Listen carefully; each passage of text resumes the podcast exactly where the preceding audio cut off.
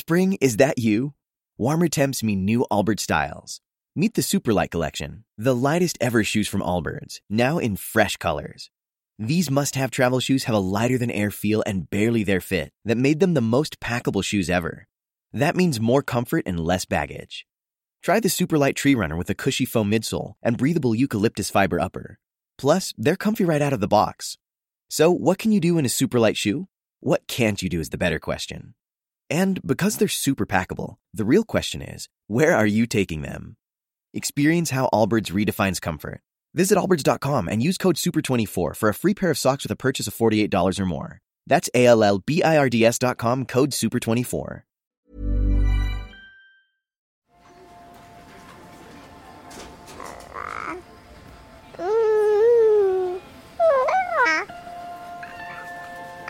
Dans ces dépressions-là, on rumine son passé, son futur. euh, Hier, j'ai mangé quelque chose, puis j'ai vu que c'était pas sur la liste des choses qu'on pouvait manger quand on est enceinte, donc c'est la catastrophe. Ça peut prendre des proportions euh, très importantes. En fait, la maternité, c'est un deuil. Mais c'est un deuil, on renonce à beaucoup de choses pour quelque chose qui est présenté comme sublime. Ils ignoraient que ce serait aussi dur que ça, je pense. Ouais, il doit vivre un enfer. Pourquoi tu m'as jamais aimé? Mais qui a dit que je dois t'aimer c'est qu'il s'agit de déconstruire l'existant pour créer du nouveau. Et le nouveau, c'est la parentalité. Bienvenue dans mon cabinet. Je suis Mathilde Bouichou, psychologue clinicienne spécialisée en périnatalité. Je reçois, j'accompagne des femmes, des hommes, des futurs parents, des couples aussi, autour de toutes les questions euh, qu'ils peuvent se poser sur euh, leur parentalité, leur devenir parent. Euh, Ça peut aller lorsqu'ils s'interrogent sur leur désir d'enfant, aux difficultés qu'ils peuvent rencontrer pendant la grossesse, aux questions d'infertilité, au parcours de PMA, et puis aussi autour de toutes les questions éducatives qui peuvent se poser avec leurs enfants.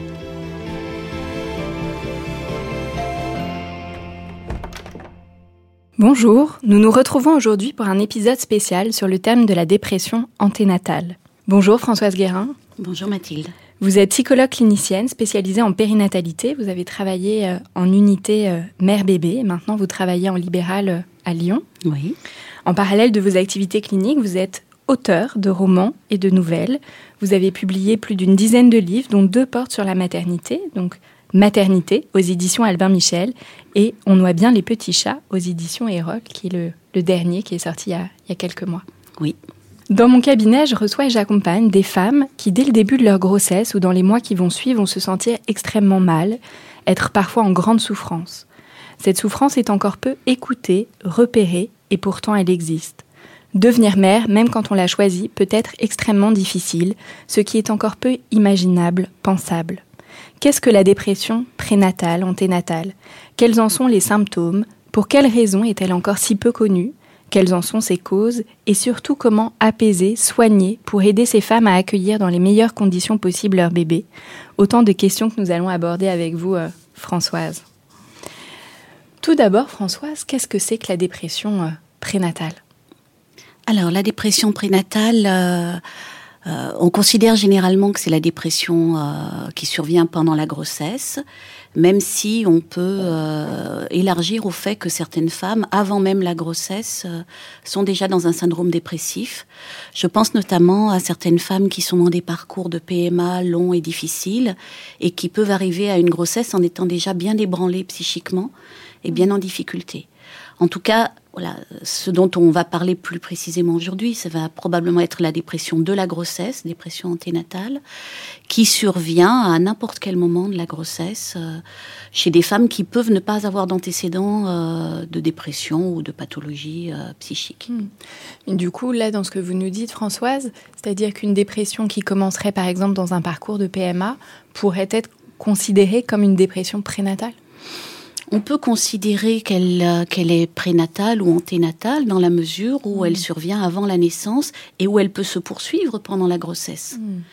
Euh, contrairement à ce qu'on pourrait croire, pour une femme qui est dans un parcours de PMA, le fait d'aboutir à une grossesse ne guérit pas nécessairement la dépression euh, hmm. de manière automatique. Euh, parfois, ça, ça pourrait même avoir tendance à l'aggraver parce qu'on a tellement attendu ce moment de la grossesse que certaines femmes euh, sont déconcertées par le fait que c'est pas si extraordinaire que, que ça. Hmm, ce qu'elles avaient imaginé ou attendu. Ce qu'elles avaient imaginé, euh, projeté en termes de sensations, en termes de, de représentation. Enfin, euh, pour beaucoup, elles l'avaient tellement idéalisé que quand ça survient, euh, bah, c'est finalement moins, enfin, je sais pas comment dire, moins chatoyant que ça n'était hmm. imaginé. Euh, avec, mais on y reviendra peut-être, le fait que euh, quand une grossesse euh, est issue d'une PMA longue et difficile, on la considère en général, c'est un drôle de terme, mais comme une grossesse précieuse, ce qui n'est pas sans pousser un peu le curseur de l'angoisse. Hmm. Voilà. Et pour ces femmes qui ont eu tellement de mal à devenir enceintes, l'angoisse de perdre ce bébé dit précieux peut être tellement importante que ça peut générer une dépression. Voilà, mais ça, c'est un cas de figure, bien entendu. Bien sûr. Est-ce qu'on a des statistiques? Est-ce qu'on peut se représenter un peu combien de femmes ça, ça concerne par an en France? Bon, les, statistiques, elles sont toujours un peu vagues. Euh, on dit entre 10 et 20% euh, c'est-à-dire inférieur à la dépression postnatale qui tourne aux alentours de 25% Mais 10 à 20 c'est toujours pareil. Les statistiques, elles nous disent pas grand-chose parce que il y a toutes celles qui n'ont pas été du tout dépistées, celles qui n'ont même pas repéré qu'elles étaient en dépression pendant la grossesse, euh, celles qui n'ont pas eu accès à des soins. Donc on ne sait pas au fond euh, mmh. euh, si c'est pas bien supérieur, un peu comme la dépression postnatale, où euh, quand on les reçoit, on mmh. voit bien qu'il y en a pas beaucoup plus que ce qui est annoncé. Du coup, dans ce que vous nous disiez là, Françoise, vous énonciez déjà quelques facteurs de, de, risque ou de vulnérabilité. Alors là, vous nous avez bien dit, le parcours de PMA peut être un facteur de risque, en tout cas, qui va apporter de la vulnérabilité, euh, d'autant plus si le parcours a été long et fait de, de nombreux échecs. Quels peuvent être les autres euh, facteurs de risque alors il y a des facteurs de risque qui seront liés vraiment à la dimension obstétricale euh, et gynécologique, c'est-à-dire euh, des antécédents de fausses couches, euh, une grossesse compliquée, une grossesse à risque, une grossesse où la mère doit être alitée très très précocement dans la grossesse, par exemple, c'est-à-dire que celle qui s'était imaginée sortir avec ses copines et montrer son gros ventre et, mmh. et fêter ça, se retrouve sur son canapé pendant que toutes les copines sont au travail et et il n'a pas autre chose que, que des romans euh, et la radio pour se distraire.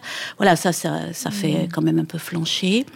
Donc, il y a bon, dans la dimension obstétricale, il y a bien entendu euh, tous les antécédents euh, euh, de fausses couches précoces ou tardives, euh, de mort subite in utero, enfin de mort in utero, et puis aussi de mort mmh. subite du nourrisson.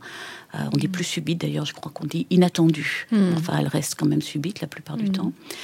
Ça, ce sont des facteurs qui sont euh, euh, qui, qui, rendent en fait la grossesse plus anxiogène. Mm.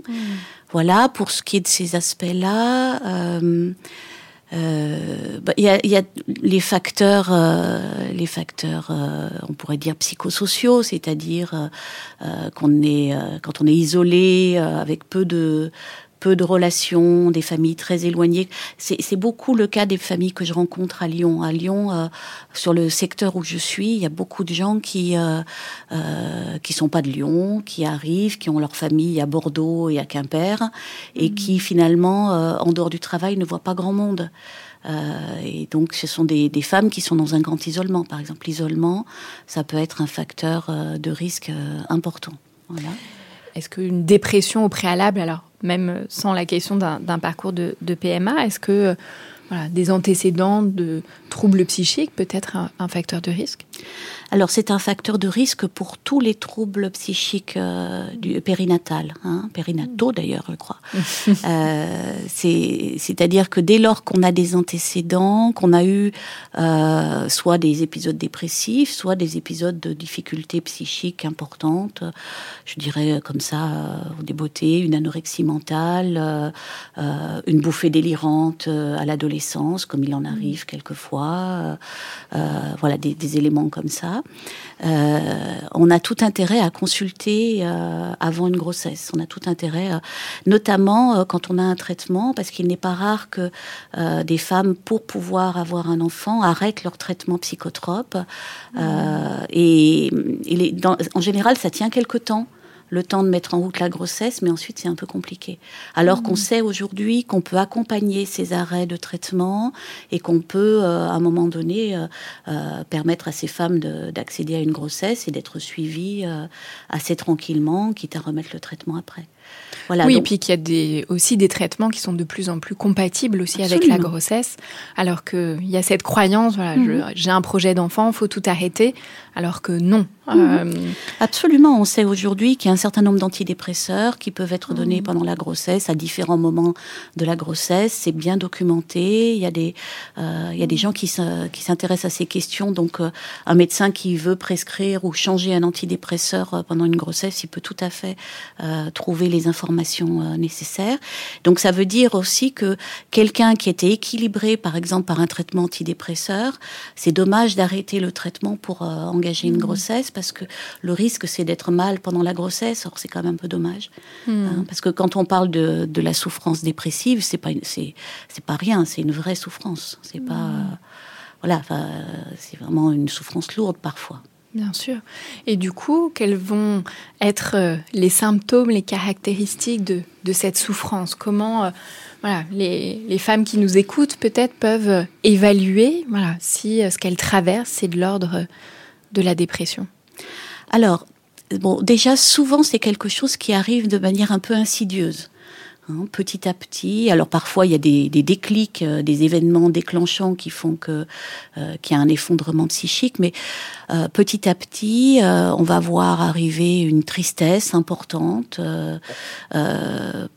prolongée, euh, un peu lourde, quelque chose qui euh, euh, dont on a du mal à émerger, qui s'accompagne souvent d'angoisse. Alors ça peut être des angoisses qui sont centrées sur la grossesse, l'accouchement, beaucoup, mais aussi sur le bébé et la, la future mère qu'on va être. Mmh. Est-ce que je vais être à la hauteur? Est-ce que j'ai pas fait une connerie de faire ce bébé Moi qui mmh. suis ci, ceci ou tant cela, etc. C'est des choses qu'on entend beaucoup dans les cabinets. Euh, des doutes quant à, oui, quant à l'avenir du couple, parce que la grossesse, mm. contrairement à ce qu'on croit, ça ne solidifie pas les couples, ça les fragilise.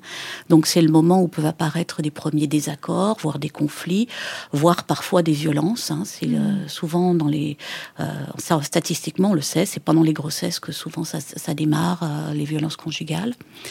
Euh, donc euh, voilà, des doutes, des angoisses, euh, parfois des angoisses paroxystiques hein, qui nécessitent de consulter en urgence. voilà. tout ça accompagné d'une grande asthénie. Alors l'asthénie, c'est une fatigue, mais une fatigue qui ne cède pas au repos. C'est pas la bonne fatigue qu'on a quand on a fait une bonne randonnée en montagne avec des copains. Là, le lendemain, on est fatigué, puis après, ça passe. Là, c'est une espèce de fatigue qui rend tout lourd, tout difficile.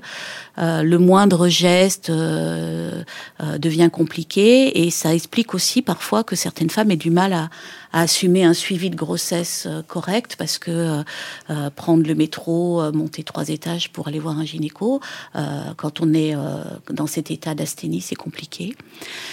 Euh, oui, c'est une, fatigue où malgré le repos, malgré le fait de dormir, la femme se sentira toujours aussi fatiguée. Oui, oui, parce que c'est une fatigue psychique en réalité. Mm. Alors évidemment, on la sent dans le corps. Euh, les femmes, elles disent bien, euh, je monte un escalier et puis ça y est. Mais c'est une, c'est une fatigue psychique qui est prégnante, qui est accentuée par le fait qu'il y a beaucoup de rumination.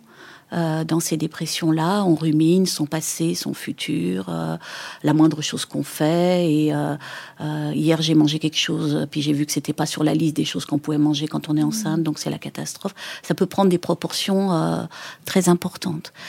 Voilà, il y a également des choses qui vont pousser au repli euh, sur soi, euh, autour du corps. Alors, ce sont notamment, euh, enfin, ça c'est typique de toutes les dépressions, hein, une absence de désir, une perte du désir.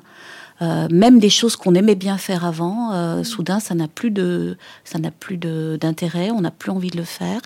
Et puis une perte du plaisir et tous les plaisirs, c'est-à-dire que euh, finalement euh, une copine vous pousse à aller euh, à sortir pour aller voir le film que vous adorez et là vous le trouvez fade et vous n'arrivez pas à vous concentrer dedans. Il y a d'ailleurs un trouble de concentration qui est lié qui est lié souvent à l'angoisse et une fatigabilité mmh. psychique. Mmh. Bon, il y a sans doute tout un tas d'autres symptômes importants. Euh, quand même, euh, il faut bien se souvenir que dans la tristesse, on peut, ça peut aller jusqu'à des idées noires et à des pensées suicidaires. Hein. Mmh. Euh, et ça n'est pas à négliger parce que quand même, les idées suicidaires, me semble-t-il, c'est la deuxième cause de mortalité en périnatale, après les accidents cardiovasculaires. Alors c'est équivalent, mais en effet, la première cause de mortalité en période périnatale jusqu'au un an de l'enfant mmh. est le suicide maternel. Mmh. Tout à fait. Donc c'est c'est pas négligeable du tout. Mm. Euh, et quand euh, quand une femme ose euh, dire ses idées noires à quelqu'un, il faut absolument l'entendre dans ces périodes-là, enfin dans toutes les périodes bien mm. entendu, mais parce que c'est déjà pas facile pour elle de le dire, d'oser le dire.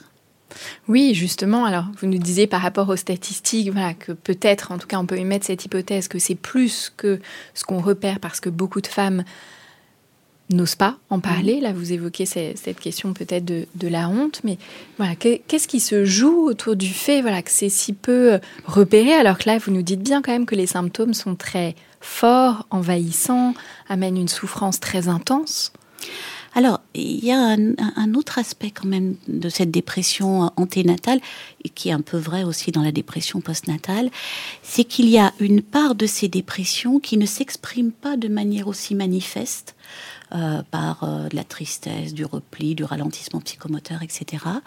Et, qu'on pourrait mettre sous l'étiquette de dépression masquée.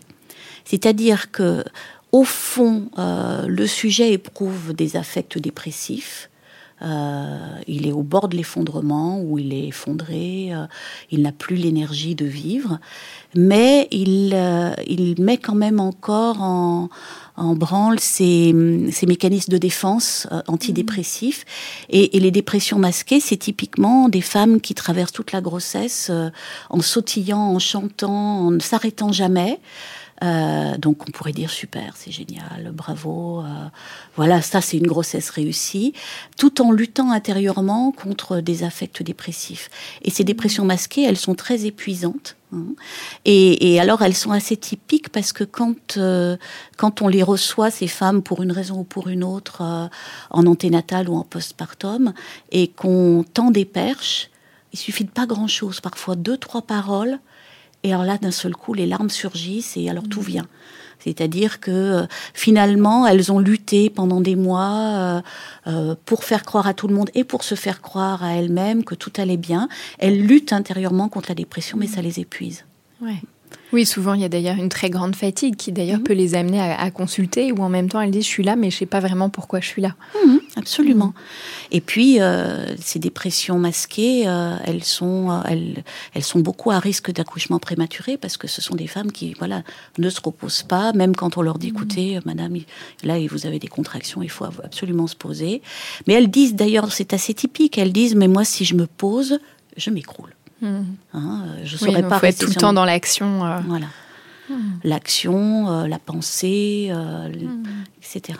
Alors pourquoi, pourquoi on les dépiste si peu? Probablement parce que parce que c'est pas facile de dire qu'on est déprimé pour qui que ce soit. Et alors encore plus pendant la hmm. grossesse, qui est ce moment, ce couronnement ultime des femmes voilà, c'est des mm. bêtises, mais euh, en tout cas, c'est tellement véhiculé comme, comme ça dans la société, dans les mm. livres, dans les films. Elle est enceinte, tout le monde fait ça, c'est merveilleux, etc. un heureux événement. Un heureux événement, voilà.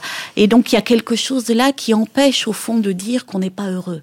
Euh, qui empêche de dire qu'on est ambivalent. L'ambivalence, c'est vraiment la caractéristique et de la grossesse et du postpartum. C'est-à-dire qu'on peut être très heureux d'être enceinte, très heureuse d'être enceinte, ou très heureux, euh, père et mère d'avoir un bébé qui s'annonce, et en même temps se rendre compte que ça va radicalement euh, bouleverser euh, la vie et qu'il faut faire le deuil euh, de notre vie de jeune femme qui, lorsqu'elle sortait du boulot, allait boire un verre avec les copines, qui partait en long week-end dans des festivals, etc.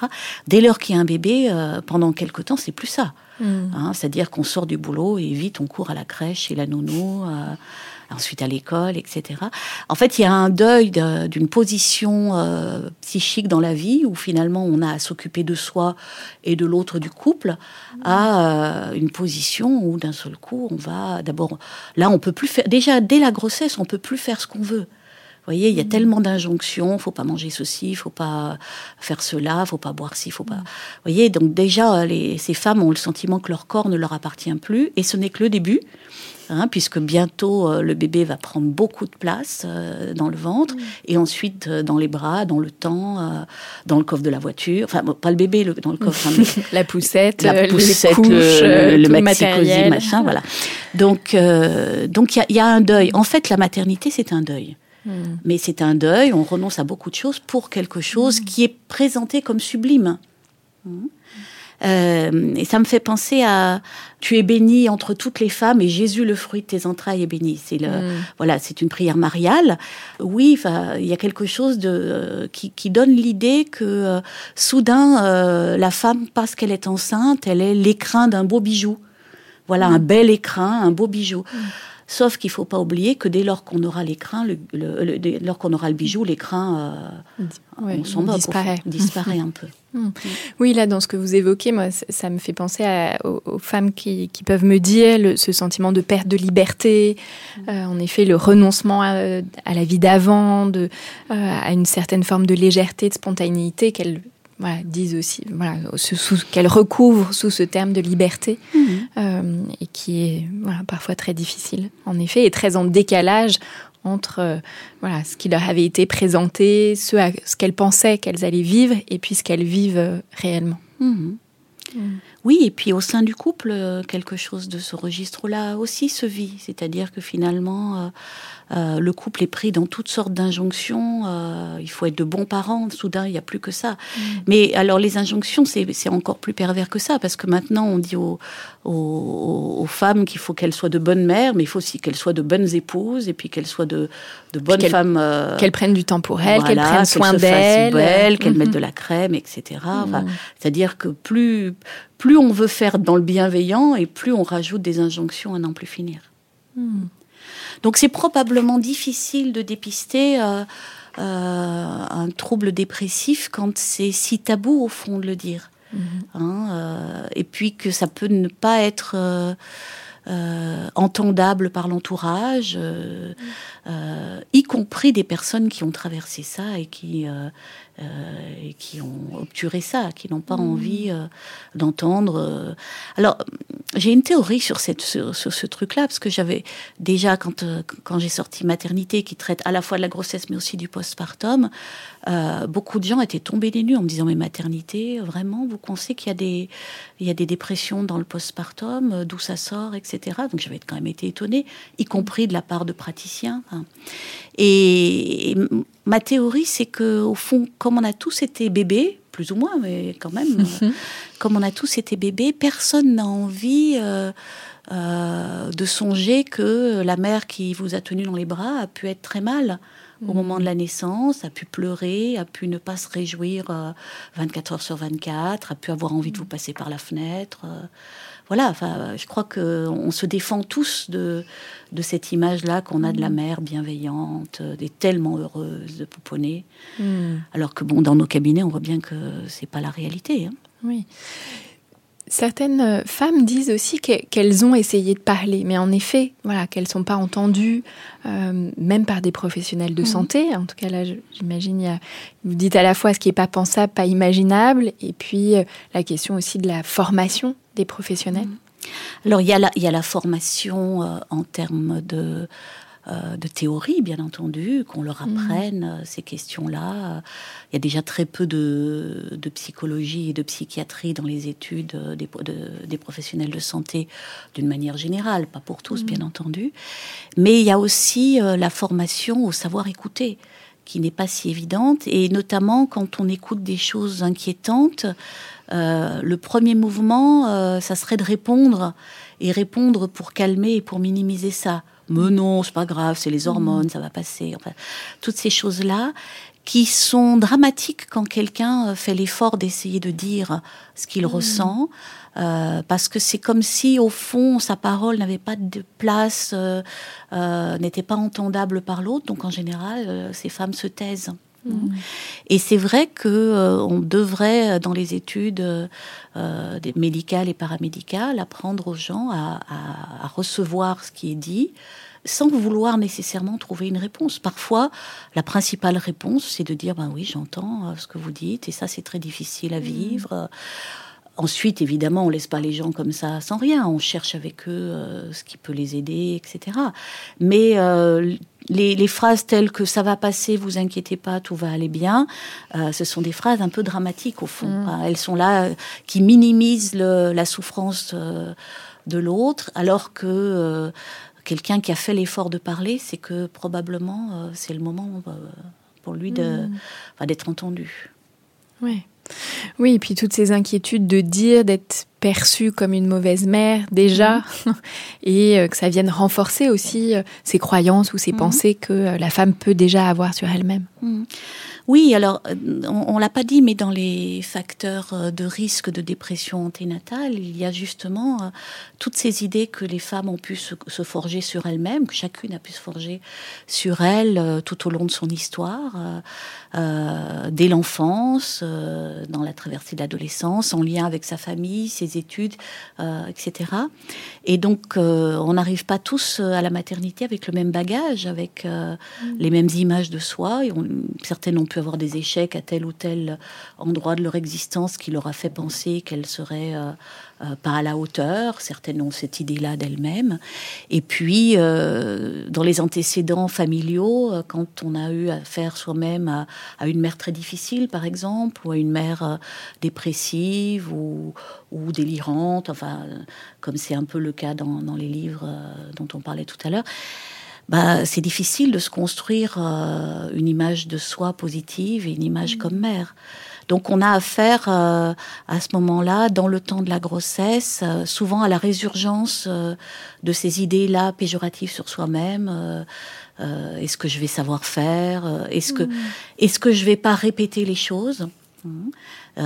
y a, vous savez, il y a des phrases que vous devez connaître bien qui disent que une mère, un enfant maltraité va être maltraitant à son tour ça a peut-être une réalité un peu statistique par certains aspects, mais c'est pas la, c'est pas la réalité mm. en fait. On peut tout à fait enrayer ça, mais il n'empêche que ce type de phrase-là va être d'un très grand poids chez une femme qui a vécu des choses difficiles dans l'enfance, au moment où elle, euh, où elle traverse la grossesse, parce qu'elle elle est là dans ce temps de maturation psychique, euh, sur le point, au fond, de, euh, de se construire.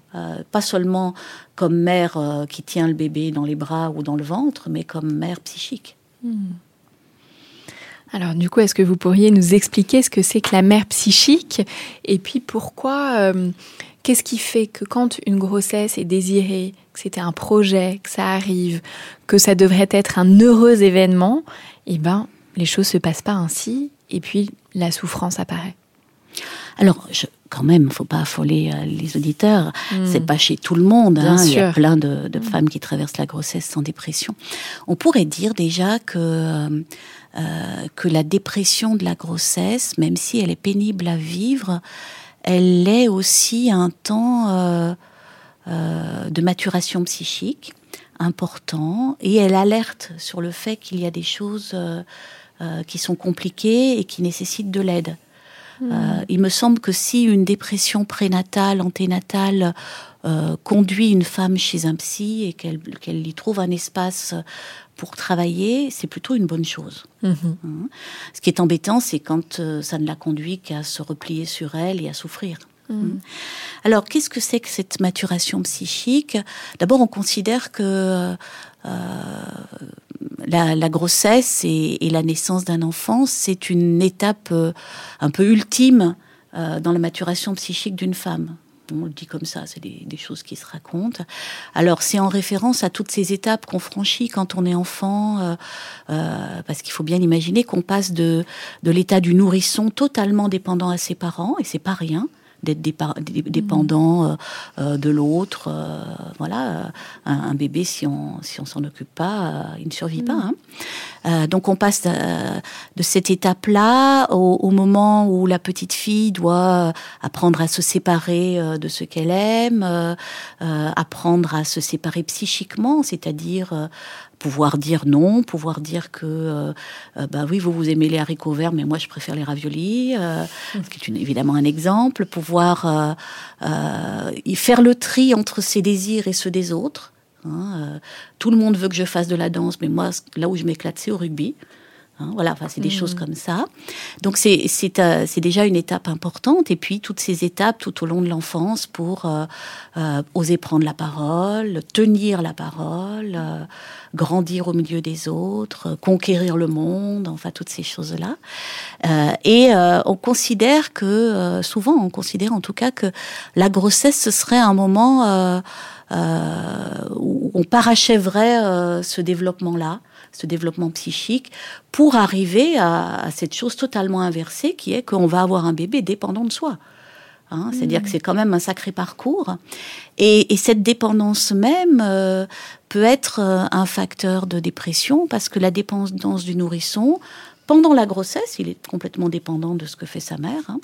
Euh, concrètement, si elle se met à s'alcooliser et, euh, à ne pas dormir, euh, le, nourrisson va en avoir des retentissements.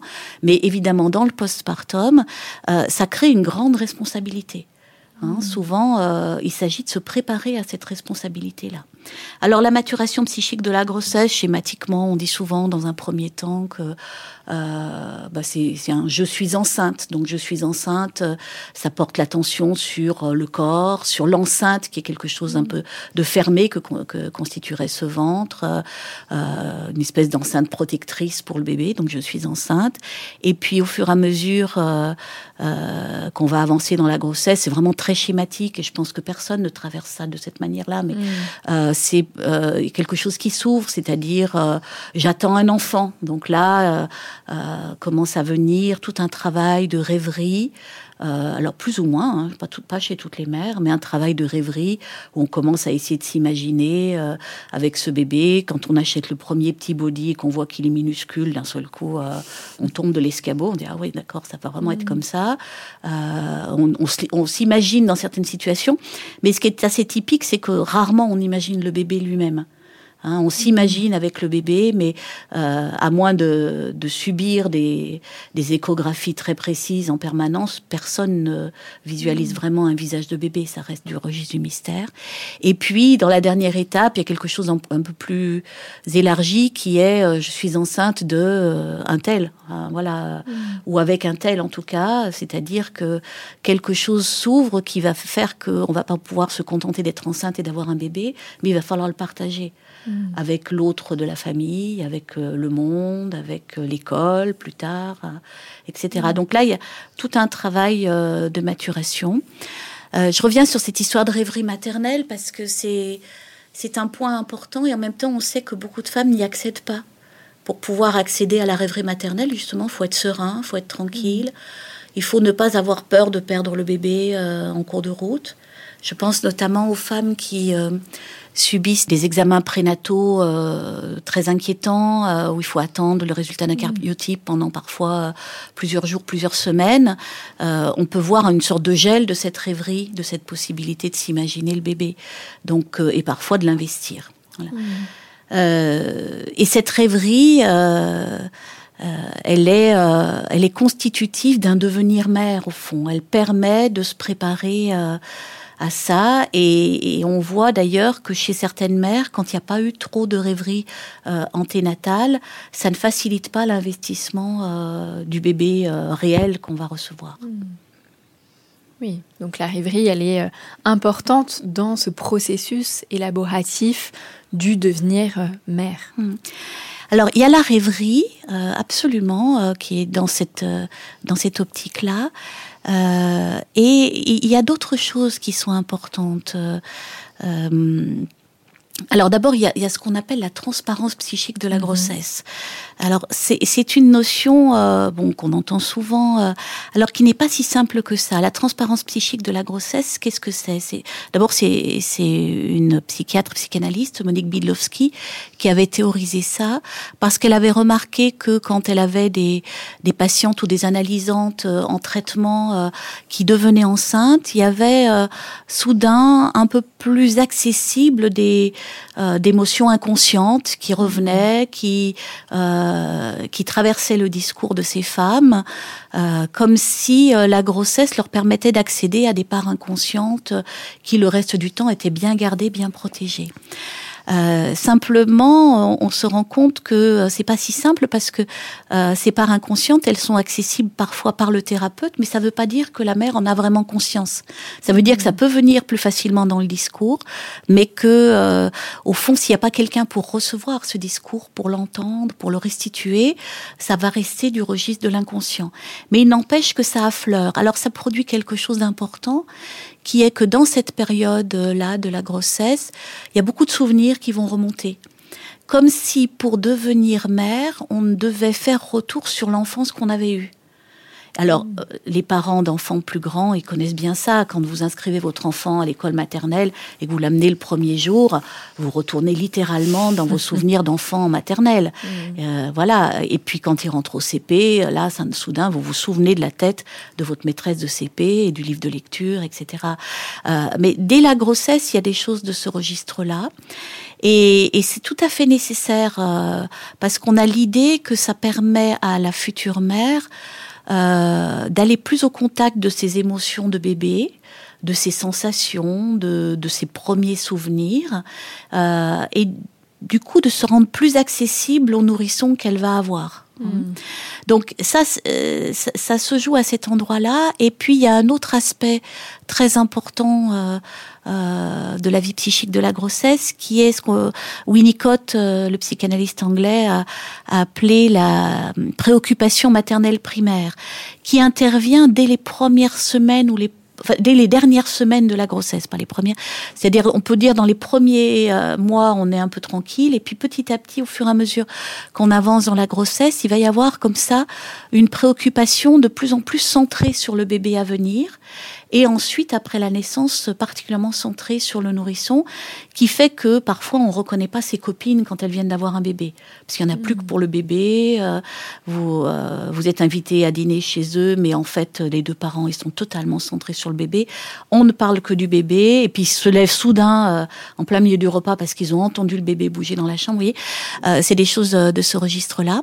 Alors la, la, la, transparence psychique et la préoccupation maternelle primaire, elle pousse la mère un état, on pourrait dire, de régression psychique.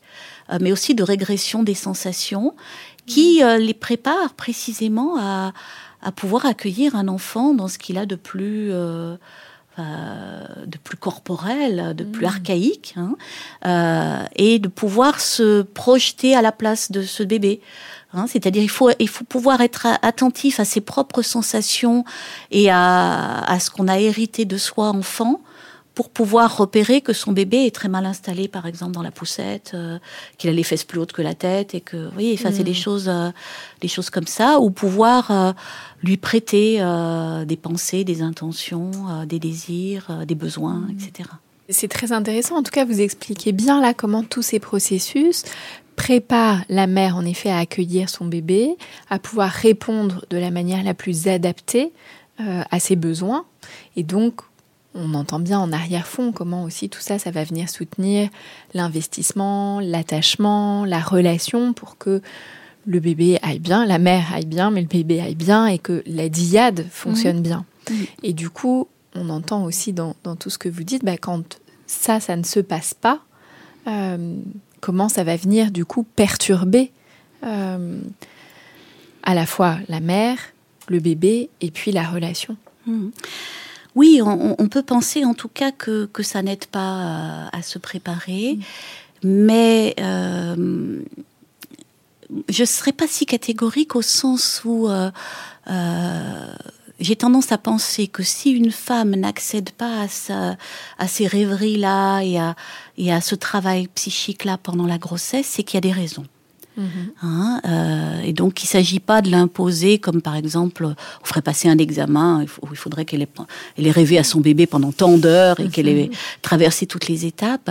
Mais il y a des raisons, et, ça m'intéresse beaucoup euh, dans, mon, dans ma pratique, euh, ce que sont ces raisons pour ces femmes, parce qu'on ne va pas leur faire une injonction de rêverie, en fait. Hein, Bien sûr. Donc, il s'agit plutôt de saisir pourquoi telle femme qui vient parler au cabinet de ce qui ce qui se passe pour elle dans la grossesse, ne peut par exemple absolument pas parler du futur bébé. Hmm. Mhm. Euh, parce que dans les manuels, les femmes, pendant la grossesse, elles parlent du bébé. Mais dans la réalité, la plupart du temps, elles ne parlent pas du tout de ça. Euh, elles parlent de leur ventre, elles parlent de leurs examens prénataux, hmm. elles parlent de leur suivi, elles parlent de leur couple, elles parlent de leur enfance. Mais finalement, euh, le, bébé, le bébé du ventre, il n'est pas beaucoup là. Euh, parfois, moi, je tends des perches, donc ça permet d'en parler un petit peu. Mais euh, on pourrait même dire que plus les mères sont mal, moins elles vont en parler. Euh, certaines, je me souviens d'une femme qui m'avait dit, mais moi, je vous en parle pas, parce que j'avais quand même, au bout d'un moment, j'avais fini par poser la question. Et elle, elle avait eu un mouvement de révolte qui m'avait étonnée. Euh, et j'avais compris après pourquoi, parce que le matin même, elle était allée voir la sage-femme qui lui avait beaucoup demandé de parler de, du bébé qu'elle avait dans le ventre, euh, etc. Alors qu'elle s'y refusait complètement. Et moi, je tends une petite perche pour ça. Et alors là, j'ai eu tout ce qu'elle n'a pas pu dire à la sage-femme, à savoir, euh, si je vous parle du bébé en étant si angoissée, ça va remplir le bébé d'angoisse. Voilà comment, comment elle disait les mmh. choses.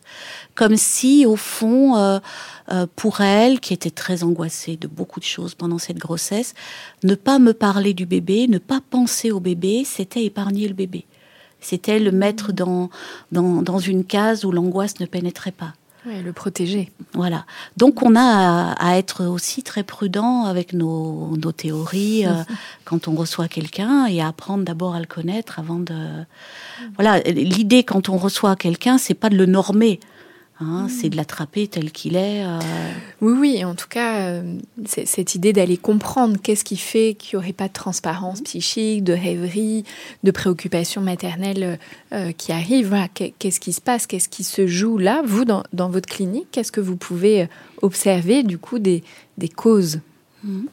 bah, Pour certaines personnes, il s'agit d'abord de lutter contre l'angoisse, que la euh, que la venue psychique du bébé pourrait générer, par exemple. Je pense à une jeune femme qui euh, euh, a longtemps traversé, pendant une bonne partie de sa grossesse, elle l'a traversée sans affect. et donc c'était très étonnant parce qu'au fond, elle était enceinte, mais c'est j'en venais à l'oublier, cette grossesse, tant qu'elle ne se voyait pas.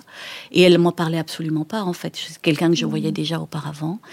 Et euh, c'est tardivement dans la grossesse que euh, elle a pu fortuitement, parce que parce que dans son entourage on commençait beaucoup à lui parler du bébé, elle a pu fortuitement euh, euh laisser émerger des choses de son de sa propre histoire hein, qui était très douloureuse, notamment autour de d'agressions sexuelles qu'elle avait subies enfant et qui faisait que ne pas penser au bébé, c'était ne pas penser à ce qui allait se passer euh, pour ce bébé et, comment euh, elle allait l'accueillir et comment elle allait faire pour le protéger. Et alors, cette femme, euh, Mordicus, elle, elle refusait de savoir le sexe du bébé. Elle ne voulait pas mhm. savoir euh, jusqu'à l'accouchement. Alors c'est tout à fait recevable, mais euh, elle avait pu me dire à un moment donné, tardivement, que au fond, elle était dans une impasse complète avec euh, avec le sexe du bébé parce que dans sa tête, une fois que, que les, le traumatisme sexuel était revenu à la surface, dans sa tête, attendre une fille, c'était courir le danger d'avoir une fille qui pourrait se faire agresser donc comment allait-elle faire, elle, pour euh, euh, protéger cette fille, euh, pour qu'elle ne soit pas agressée, puisque sa propre mère n'avait pas pu la protéger? Et à l'inverse, avoir un garçon, c'était courir le risque d'avoir un futur agresseur. Donc, quelle responsabilité pour élever un garçon pour que ça n'arrive pas, voyez? Mmh. On voit déjà comment le poids d'une responsabilité gigantesque était sur les épaules de cette mère qui faisait que euh, euh, il fallait surtout pas penser le bébé euh, en amont. On pourrait dire aussi que si une mère n'a pas fait cette rêverie en anténatal, euh, bah, c'est pas une catastrophe en fait. Euh, Mhm. euh, tout est rattrapable. Hein. C'est pas comme les livres euh, tout se passe avant 7 ans, tout se passe avant 3 ans ou tout se passe avant la semaine dernière. Enfin, ça va. Voilà, les choses se remettront au travail en postnatal. Oui, que chacune a un rythme qui est différent. Que l'important, c'est la question du mouvement. Mhm, absolument. Et puis c'est la question aussi de l'opportunité de travailler les choses. Hein, qui est quelqu'un qui vous tende une perche, euh, qui est quelqu'un qui soit capable d'entendre euh, les choses euh, qu'on traverse, c'est pas mal. Et c'est pas toujours possible. malheureusement. Pour revenir sur cette question des causes de la dépression euh, prénatale, alors là, dans ce que vous venez de nous dire, on peut émettre cette hypothèse de euh, la question transgénérationnelle, euh, de, réactivation de relations précoces difficiles, par exemple. Est-ce que euh, c'est des choses que vous retrouvez dans votre clinique? Oui, c'est ce qu'on retrouve beaucoup. C'est, ce sont des, des relations difficiles euh, précocement, euh, des, euh, des mères, en, des, des futures mères ou des mères qui euh, sont très en difficulté aujourd'hui encore avec leur propre mère ou avec leurs parents euh, et avec lesquels c'est euh, euh, c'est compliqué de composer. Euh, voilà, euh, l'hi- l'histoire du sujet euh, en général est au premier plan dans le postpartum. Euh, et alors on la voit arriver euh, euh, parfois dès la grossesse dans des petites phrases discrètes comme euh, je pourrais pas compter sur mes parents pour s'en occuper ou euh, euh, ou ils sont loin mais tant mieux euh, des choses comme ça euh, euh, ou euh, ou des regrets c'est-à-dire j'aurais tellement voulu que ma mère puisse m'aider euh, dans, ce- dans le moment que je traverse, mais euh, on peut pas compter sur elle, ou euh, elle va me faire des réflexions, ou, ou, ou pire, pour elle, on ne doit pas se laisser aller à la dépression parce que c'est de la faiblesse. Vous voyez, ces, ces espèces d'idées reçues sur la dépression qui seraient synonymes de faiblesse, alors qu'on pourrait dire à l'inverse que pouvoir traverser un, un mouvement dépressif, c'est pas du tout de la faiblesse, c'est du courage. D'ailleurs, beaucoup de femmes disent une fois que ça va mieux, que cette transformation finalement euh, leur fait accéder à une autre part de leur identité et qu'il y a quelque chose qui peut être source de, de satisfaction ou d'une découverte qui peut être euh, belle aussi. Oui, bien sûr. Euh, beaucoup vont euh, d'ailleurs. Euh, cette transformation, c'est parfois une subjectivation, c'est-à-dire que certaines ont, subi longtemps des choses dans leur relation avec l'autre, dans leur relation de travail aussi, dans, euh, euh, le lien avec leurs parents, par exemple. Et le travail psychique fait à l'occasion d'une dépression autour de la naissance va leur permettre de se redresser comme sujet et euh, de plus subir et de trouver une autre position euh, euh, qui permet de plus prendre les coups, pas pour autant de les donner, mais euh, voilà trouver une position, euh, une distance euh, nécessaire. Donc c'est c'est vraiment pas du temps perdu hein, de travailler sur soi à cette occasion. Est-ce qu'il y a d'autres causes à la dépression prénatale que vous pouvez observer?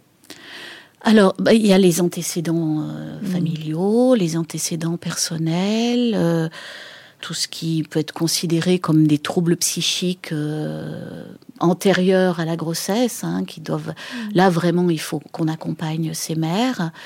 Et puis il y a tout ce qui, euh, euh, tout ce qui est de l'ordre de euh, d'habitudes toxiques, euh, telles que le tabac, telles que l'alcool, telles que des dépendances, qui doivent être euh, accompagnées aussi parce que euh, elles sont pas sans répercussion sur euh, sur la grossesse elle-même.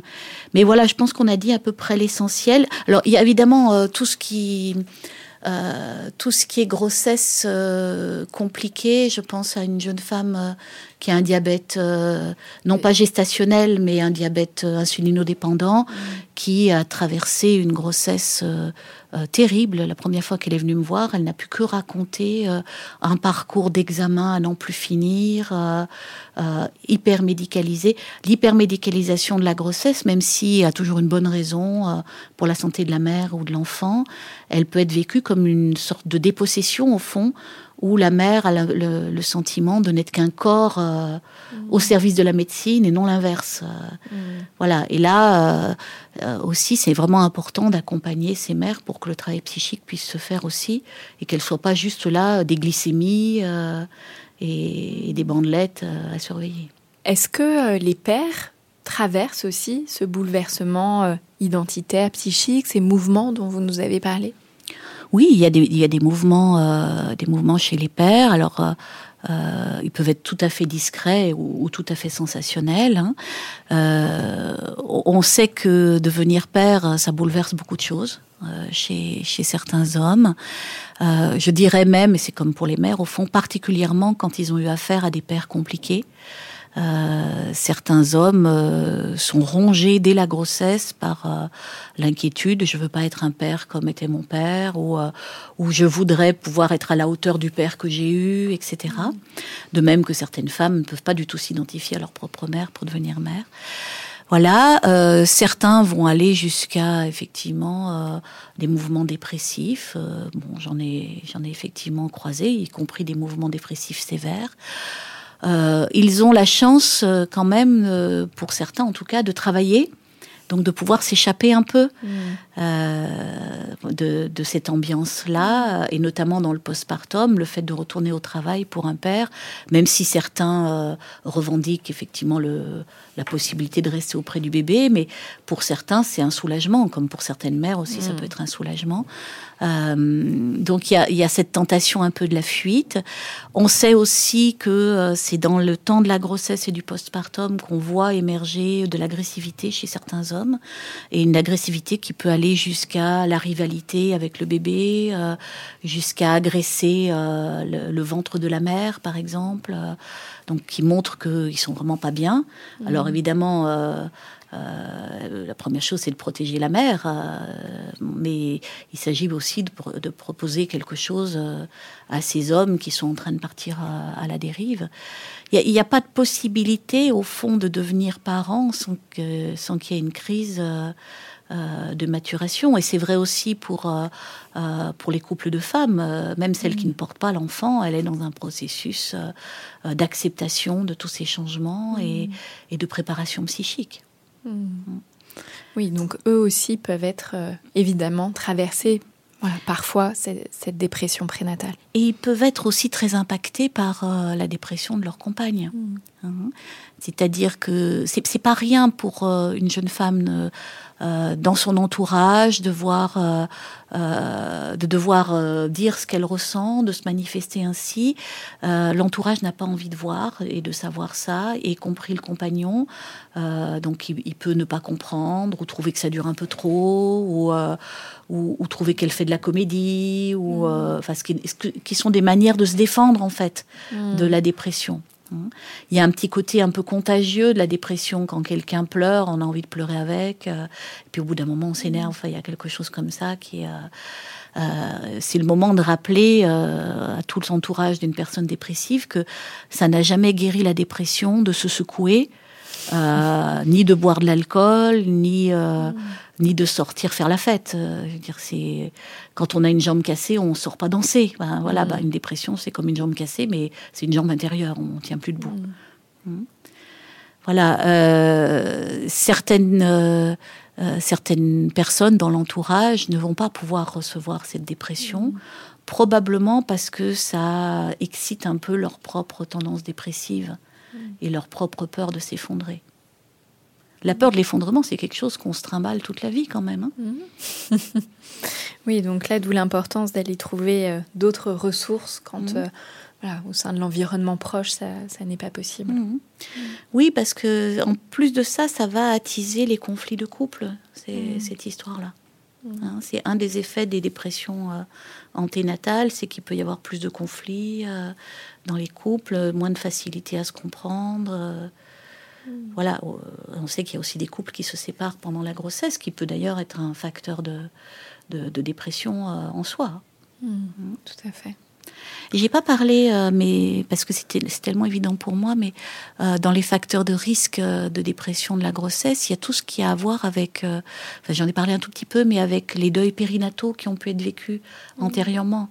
Avoir perdu un enfant dans une grossesse antérieure ou l'avoir perdu juste après la naissance ou quelques semaines après, ça fait que c'est une famille en deuil en fait qui accueille un nouvel enfant. Mmh. Et là, moi, j'invite vraiment à, à travailler sur ces questions-là et à faire une place à l'enfant mort, euh, une place euh, physique et une place symbolique pour qu'il n'envahisse pas tout. Mmh. Et pour notamment qu'il laisse de la place euh, au nouveau bébé. Et ça, ça se travaille très bien. Il y a beaucoup de, de psychologues qui travaillent sur le deuil périnatal et qui permettent justement que, que, chaque enfant ait sa place. Mmh. Sa juste place, tout à fait. Quel va être, Françoise, l'impact de la dépression euh, prénatale, que ce soit alors chez la mère, chez le bébé? Là, vous nous parliez de, l'impact pour le conjoint, dans, cet effet un peu euh, de, transmission, en tout cas, mhm. euh, de la difficulté que ça peut être dans, ce contexte-là. Mais voilà, pour, la mère, pour l'enfant, peut-être pour la relation. Alors, pour la mère, déjà. Euh, de manière très pragmatique, euh, une dépression, ça empêche de se prendre en charge correctement. Euh, mmh. physiquement déjà. Donc ça veut dire plus d'isolement, des grossesses peut-être moins bien suivies, avec des examens qui vont manquer, pas le courage d'aller aux séances de préparation à la naissance, par exemple, ça peut être des choses comme ça.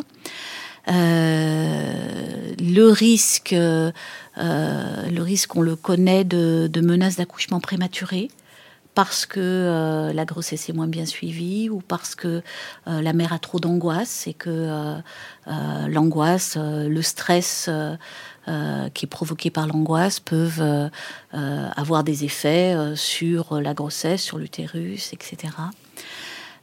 c'est un effet aussi qu'on connaît, même s'il faut rester très prudent. D'abord parce qu'il s'agit à la fois de, de, dire les choses et en même temps de ne pas inquiéter les mères parce que c'est pas pas une vérité vraie là-dessus, mais on sait que euh, une mère qui a beaucoup d'angoisse pendant la grossesse, elle va euh, produire beaucoup de cortisol, qui est l'hormone euh, liée au stress, et que si l'enfant est bombardé de cortisol, ce n'est pas sans effet sur son développement cérébral. Mmh. Donc il y a des études, donc là aussi il faut être très prudent, des études qui montrent par exemple que des cohortes de, de femmes à qui on a fait passer des tests tout au long de la grossesse pour savoir leur niveau de stress, d'angoisse, etc.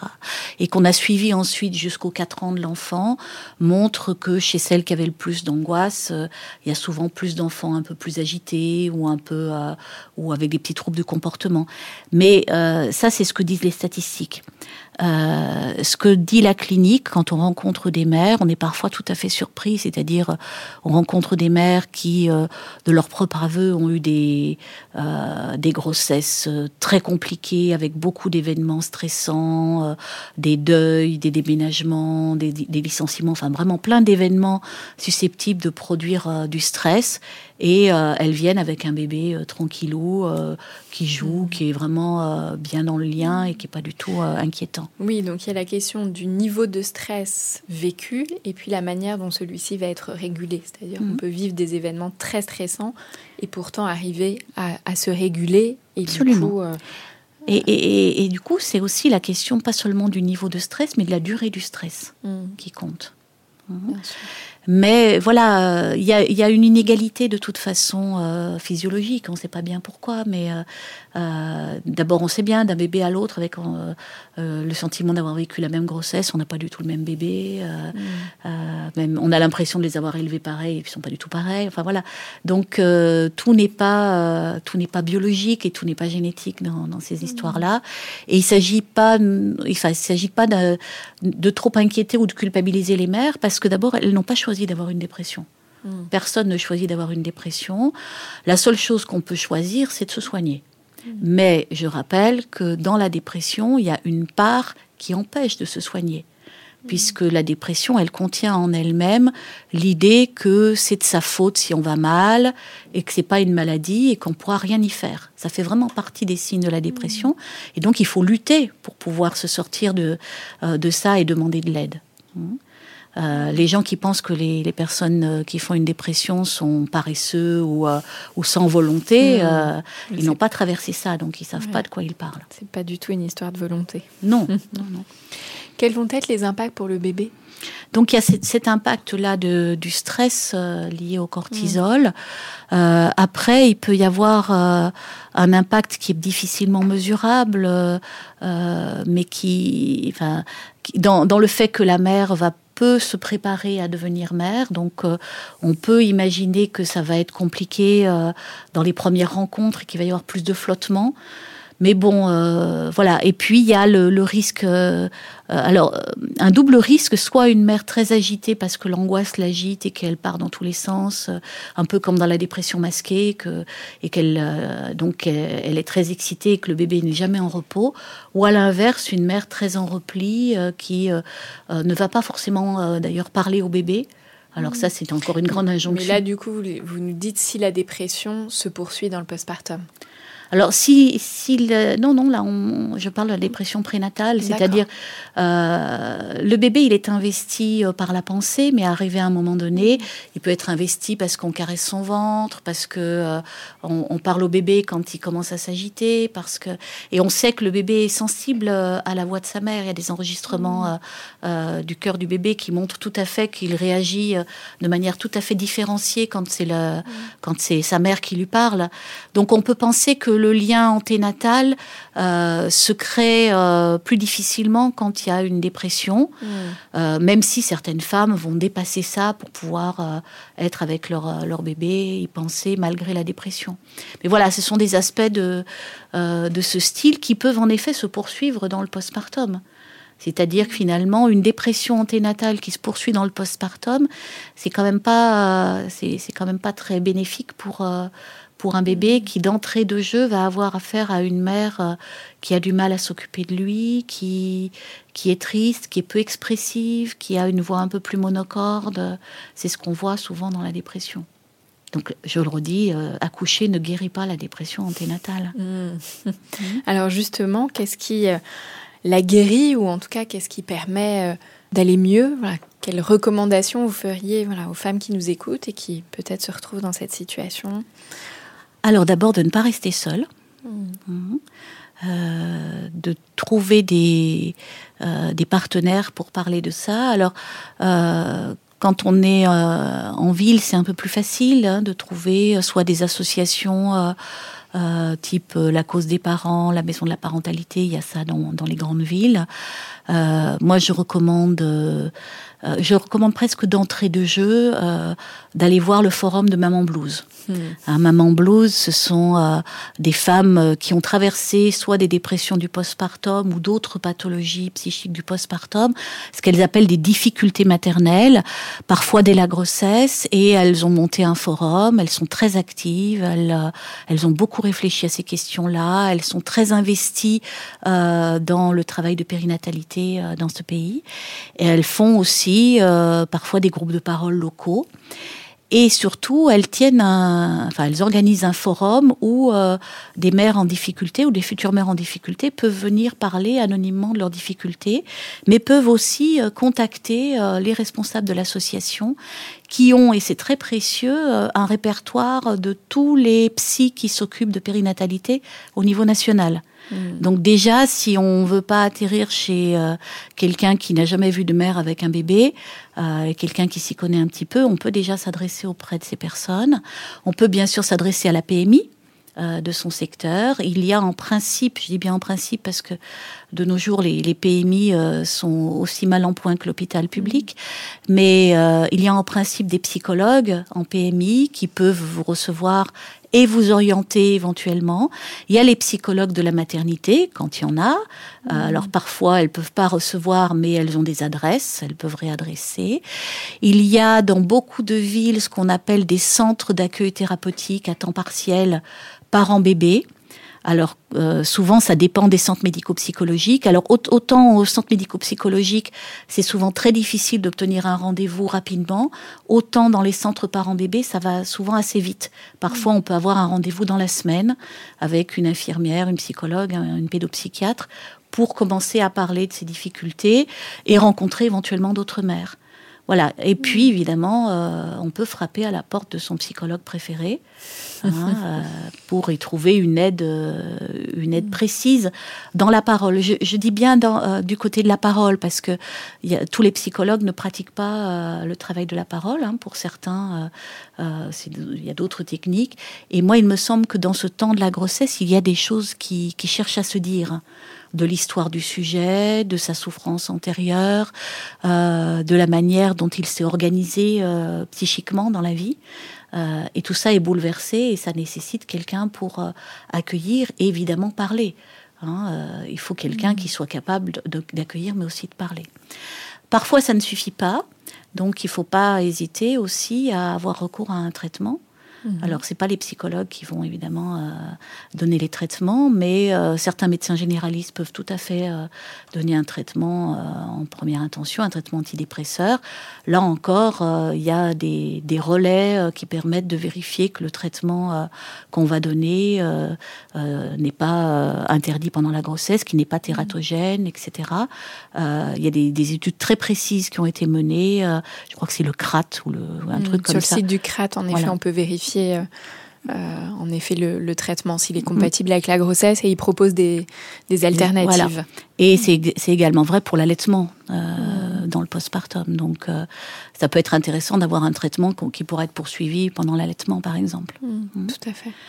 Voilà, ça c'est des, mmh, donc là, vous avez bien identifié tous les tous les partenaires, en tout cas tous les professionnels auxquels la femme et aussi son conjoint, sa conjointe peuvent peuvent s'adresser. Peut-être on pourrait dire un petit mot de la question de l'entretien euh, prénatal? Oui, le fameux entretien prénatal. Mm. Oui, c'est important parce que c'est un entretien qui est obligatoire. Donc chaque femme enceinte est censée passer cet entretien, en principe auprès d'une sage-femme. Et euh, c'est très important euh, de pas le bâcler cet entretien parce que c'est la seule occasion euh, qui est donnée aux femmes enceintes finalement directement de parler de comment elles se sentent, de leur vie psychique, de leurs inquiétudes, etc. Donc, euh, il faut pas hésiter à y aller et à dire un peu les, les choses qu'on ressent. Alors évidemment, c'est un peu inégal selon la personne sur laquelle on tombe. Hein. Il y a des, des sages-femmes qui sont bien formées à cette question-là et qui vont pouvoir, comme je disais tout à l'heure, accueillir la parole et ne pas minimiser euh, une souffrance. Il y en a d'autres qui ont plus de mal. Alors, euh, euh, bah, ça, ça donne pas les mêmes effets, mais euh, mais ça, ça n'empêche qu'on peut quand même s'appuyer sur elles si on se sent pas bien pour demander des relais, pour demander qui je pourrais aller voir. Donc cet entretien, il vise en principe à, à vérifier qu'une femme enceinte n'est pas atteinte de, de souffrances psychiques qui pourraient faire qu'elle soit mal euh, pendant l'accouchement ou, ou dans le postpartum. Alors pour beaucoup de femmes, c'est très utile parce que ça permet de parler de l'angoisse de l'accouchement, par exemple. Mm. Vous voyez, ça peut être euh, et, et l'angoisse de l'accouchement peut déboucher sur d'autres angoisses. Donc ça peut être un fil qu'on peut tirer. Hein. En tout cas, si on avait quelque chose à dire à ces sages-femmes qui font ce travail-là, euh, c'est vraiment euh, de, de, pas, de, de, prendre le temps d'entendre et de pas minimiser ni banaliser et pas chercher à répondre. Mmh. Hein, c'est ce grand défaut qu'on a euh, quand on voit un problème, c'est qu'on voudrait vite recouvrir le problème euh, d'une grosse couche bien épaisse pour qu'on le voit plus. Alors qu'en fait, s'il se dit là, c'est vraiment une chance. Mmh. En tout cas, pour conclure euh, notre échange, François, j'ai vraiment envie euh, de dire aux, femmes qui nous écoutent que si elles sont dans cette situation, de pas hésiter, voilà, à trouver un professionnel, un proche qui saura euh, les entendre, ne pas minimiser, qui ne minimisera pas, banalisera pas ce qu'elles vivent. Voilà, qu'il y a plein de personnes qui connaissent voilà euh, cette souffrance, qui savent l'accompagner, qui savent la prendre en charge et que c'est pas euh, voilà une fatalité. Voilà, que les choses vont peuvent bouger et qu'il y a plein de choses à faire pour euh, aller mieux et accueillir dans les meilleures mmh. conditions possibles son bébé. Oui, c'est ni une fatalité ni une honte. Mmh, hein, on n'est pas faible parce qu'on traverse une dépression, parce que on n'est pas faible parce qu'on a un problème à la rotule. Mmh. Hein, ou euh, ben, voilà, c'est comme ça. C'est euh, on accueille ça et on Elles n'ont pas choisi de vivre ça. Elles n'ont pas choisi de vivre ça, et c'est très important en effet de les mmh. soutenir. Euh, pour qu'elles vivent le mieux possible leur grossesse. C'est pas seulement pour le futur et pour l'enfant, hein, c'est parce que c'est une grande souffrance. Tout à fait. Donc, euh, on a aussi à faire le droit de ne pas souffrir. Bah oui. Je recommande souvent des lectures à mes patients. Euh, Françoise, qu'est-ce que vous auriez envie de nous recommander? Alors, euh, je suis en train de lire euh, Hystérique de Sophie Adriensen. Hystérique, ce sont, ce sont trois femmes l'une en train de devenir mère, l'une qui l'est déjà, l'autre, je crois, qui vraiment, je suis au tout début de ce livre, mais ça dépote. Euh, voilà. Et Sophie Adriensen, elle avait déjà écrit Linéa Nigra, euh, qui est un, un, livre sur la grossesse et notamment sur euh, sur la césarienne. en lien avec donc un personnage qui a eu beaucoup de mal à vivre euh, à vivre sa césarienne, euh, qui a eu l'impression de, de, ne pas accoucher. Donc je recommande vraiment ce livre, euh, ces deux livres de Sophie Adriensen, Hystérique, mhm. avec une belle couverture rose, et Linéa Nigra. Linéa Nigra, vous savez, c'est cette ligne noire un peu plus sombre que les femmes ont sur le ventre pendant la grossesse et qui s'estompe mhm. après. Et donc un autre livre qui parle et de la grossesse et du postpartum, et c'est aussi de Sophie, Sophie Adriensen qui est une auteure jeunesse très connue, mais qui écrit aussi sur la maternité. Merci Françoise. Moi, je recommanderais Toutes les femmes sauf une de Maria Pourchet, qui est euh, voilà, un, essai autobiographique sur ce qu'elle a traversé durant euh, sa grossesse et les liens voilà, avec euh, la relation difficile qu'elle avait avec sa propre mère et tous les impacts que ça a eu pour elle autour de sa maternité. Un mhm. livre voilà, pas facile, un, un roman pas facile, mais très intéressant et qui parlera certainement à beaucoup de femmes. Et puis on peut parler aussi des deux livres de René Grezard. Ah Celui sur la grossesse, j'ai plus le titre, et l'autre non plus d'ailleurs. Bah. Alors le deuxième, c'est Choisir d'être mère. Choisir d'être Voilà, René Grezard est venu nous en parler euh, dans, dans un épisode de, de parentalité. D'accord. Merci beaucoup Françoise pour tous vos éclairages et toutes euh, voilà ces, informations très précieuses parce que voilà c'est important de parler de, de, ce sujet pour euh, aider les femmes à en parler et, ne pas être dans la honte justement. Merci mhm. beaucoup. Bah, merci de m'avoir invité. Pour ceux qui nous écoutent, je vous rappelle que vous pouvez nous suivre sur Facebook, Instagram et nous écrire à l'adresse suivante podcastparentalité au pluriel gmail.com. Si vous avez aimé, n'hésitez pas à liker et à noter et on se retrouve dans un prochain épisode.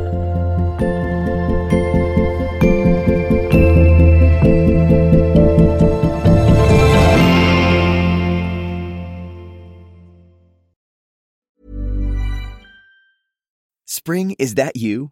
Warmer temps mean new Albert styles. Meet the Superlight Collection, the lightest ever shoes from Allbirds, now in fresh colors. These must have travel shoes have a lighter than air feel and barely their fit that made them the most packable shoes ever.